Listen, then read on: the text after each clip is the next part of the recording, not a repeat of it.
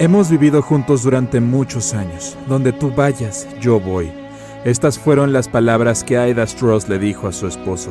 Una de las mujeres más ricas del Titanic no terminó en un bote salvavidas. Aida decidió quedarse con su amado Isidore. Momentos antes le dio a su doncella un regalo precioso, que probablemente le salvó la vida. Isidor e Aida Strauss nacieron en Alemania y emigraron a los Estados Unidos cuando eran niños. Se conocieron en Nueva York y se casaron cinco años después. La pareja tuvo siete hijos, pero afortunadamente ninguno de ellos estaba en el Titanic.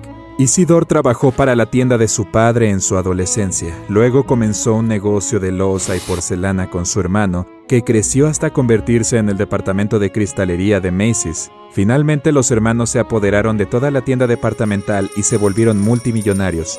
Isidor y Aida eran bien conocidos en Nueva York por su riqueza, caridad y su increíble amor y devoción el uno por el otro. Siempre que Isidor realizaba un viaje de negocios por Estados Unidos o Europa, su esposa lo acompañaba. Cuando ella no podía, se escribían largas cartas todos los días. La pareja visitaba su Alemania natal de vez en cuando, en 1912 escaparon del escalofriante invierno neoyorquino y se dirigieron a Europa. Para entonces ya llevaban 40 años casados.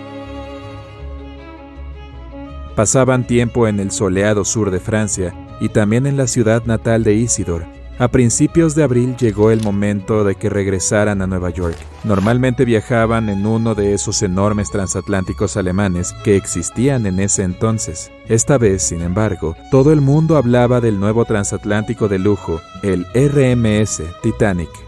No pudieron resistir e inmediatamente compraron unos boletos de primera clase. El 10 de abril abordaron el barco más nuevo de la White Star Line. Esto iba a ser genial. Aida e Isidore obtuvieron una de las 39 suites privadas en la parte superior del barco. Los boletos costaron alrededor de 100 mil dólares en dinero de hoy. Algunas de las personas más ricas del mundo se alojaban junto a ellos. Los Strauss pasaban sus tardes cenando frente a una orquesta en vivo, en un salón lleno de muebles elegantes y costosos paneles de madera. Jugaron ajedrez y backgammon Visitaron el gimnasio, la piscina, incluso fueron a las canchas de squash en la cubierta. Sin embargo, ese lujo no duró mucho. La noche del 14 de abril, el barco tuvo su encuentro con el iceberg más famoso de la historia. Se sintió como un leve temblor, un pequeño estruendo. Eso es todo. Nadie se dio cuenta de que estaban en peligro. Los pasajeros incluso comenzaron a lanzar bolas de nieve hechas con los trozos de hielo que habían caído sobre la cubierta. Los oficiales del barco les dijeron a todos que estarían bien. Momentos después, el capitán Edward Smith anunció que era hora de ponerse los chalecos salvavidas y subir a los. Los 20 botes estaban en el piso superior. Podrían haber sido más, pero los diseñadores del barco pensaron que haría que la cubierta se viera demasiado desordenada. En realidad, había un simulacro de botes salvavidas programado para ese día, pero en cambio tenían uno real. Prácticamente solo los pasajeros de primera clase iban a subir a esos botes salvavidas. Los Strauss abandonaron su suite privada y esperaron instrucciones de la tripulación. Muchos de ellos todavía tenían confianza. Les dijeron a los pasajeros que no perdieran sus pases, que los necesitarían cuando todos volvieran a bordo. Eso no iba a suceder. El barco se hundía. La tripulación anunció que las mujeres y los niños abordarían primero. Los Strauss estaban de pie junto al bote salvavidas 8. Al señor Strauss, que tenía 67 años en ese momento, se le ofreció un asiento con su esposa debido a su edad. Lo rechazó diciendo que no era demasiado mayor para sacrificar el lugar de una mujer. Quería esperar y asegurarse de que ninguna mujer se quedara atrás. Ellen Bird, la nueva mucama de Aida, vaciló antes de subir al bote salvavidas, pero Aida le dijo que se fuera. Todavía había lugar para Aida y las otras mujeres de primera clase le gritaban que se subiera. Tomó alrededor de 10 minutos cargar cada bote. Ese es el tiempo que Aida tuvo para elegir su destino. Se quitó su hermoso abrigo de bisón y se lo entregó a su temblorosa mucama. Aida dijo que ya no lo necesitaría. Pero el bote salvavidas no se iría sin ella. Los marineros intentaron agarrarla y obligarla a subir al bote. Mientras tanto, la orquesta del Titanic seguía tocando música de fondo bastante alegre. ¡Qué loco! Aida esquivó las manos de los marineros y se quedó encubierta. Isidor le rogaba que se fuera. Ella se negó a dejarlo. No importa qué. Todos los supervivientes del bote salvavidas 8 recordaron sus últimas palabras de amor verdadero ante esta tragedia. Hemos vivido juntos durante muchos años. Donde tú vayas, yo voy. El primer bote salvavidas tardó una hora en sumergirse en el agua helada.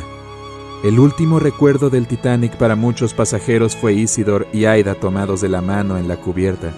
Sobrevivieron más de 200 pasajeros de primera clase. Algunos de ellos dijeron que los Strausses se sentaron pacíficamente en dos sillas, tomados de la mano, esperando. Los 25 pasajeros del bote salvavidas 8 pasaron el resto de la noche remando para ponerse a salvo. Estaban persiguiendo lo que pensaban que eran las luces de un barco, Resultó que un bote de rescate que apareció en la dirección opuesta tuvieron suerte de ser encontrados. Muchos de los pasajeros, incluida Ellen Bird, compartieron la historia de Aida e Isidore con los periodistas, diciendo que era su recuerdo más importante de esa noche. Un mes después, alrededor de 30.000 personas acudieron a su servicio funerario. Incluso se presentó el alcalde de Nueva York. Nadie parecía sorprendido de que la pareja entregara su vida por otros, Ellen Bird intentó devolver el famoso abrigo de bisón a la familia Strauss, pero le dijeron que se lo quedara en memoria de Aida. Lo único que estaba con los Strausses esa noche, que todavía existe, es un relicario de oro y ónix. Isidore lo tenía en su reloj de bolsillo. El relicario tenía dos fotos, una de su hijo mayor y una de su hija mayor. El medallón estaba sellado tan herméticamente que las fotos nunca se mojaron. Algunas de las joyas del Titanic se mantuvieron intactas incluso después de 70 años. Una expedición de 1985 encontró collares, anillos, broches, todo tipo de cosas. Un reloj de bolsillo oxidado que encontraron se había detenido a la 1.45 am. Eso fue aproximadamente cuando el barco se hundió. Un coleccionista de libros en el Titanic se aseguró de que su madre y su criada subieran a un bote salvavidas. No tuvo tanta suerte. En su equipaje había un libro raro de 400 años. Widener regresaba a Nueva York después de un exitoso viaje de búsqueda de libros. Ese libro quedó tirado en el fondo del océano en alguna parte, junto con los 7 millones de piezas de correo que transportaba el Titanic. Un pasajero de primera clase escribió una carta a su madre el día antes del hundimiento del Titanic. Fue la única carta escrita a bordo que sobrevivió al helado Atlántico. Se encontró doblado en un cuaderno, dentro de un bolsillo. Otro pasajero de primera clase era un químico nacido en Alemania. Viajaba a Nueva York para abrir su propia tienda de perfumes. Todo lo que quedó de él fue una bolsa llena de muestras de perfume. Mientras el Titanic se hundía, el violinista Wallace Hartley y su orquesta siguieron tocando hasta el final. Cuando Hartley se dio cuenta de que no iba a lograrlo, decidió guardar lo más preciado que tenía, su violín. Lo metió en una bolsa de cuero para que flotara. Diez días después encontraron el violín dañado por el agua. Su prometida se lo quedó y años después se vendió en una subasta por 1,7 millones de dólares. Sigue siendo uno de los artefactos más importantes del Titanic. Los cinco pianos de cola a bordo no tuvieron tanta suerte. Todavía están ahí abajo en alguna parte. Sin embargo, los buzos lograron recuperar una partitura. Era una canción de una obra de Broadway. Todavía era legible, incluso después de más de 70 años bajo el agua. El único automóvil del Titanic probablemente valdría millones en la actualidad. Un coupé Renault CB perteneció a un pasajero de primera clase, William Carter.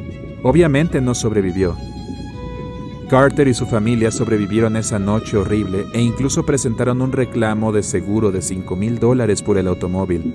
Quiero decir, estaba nuevo y todo.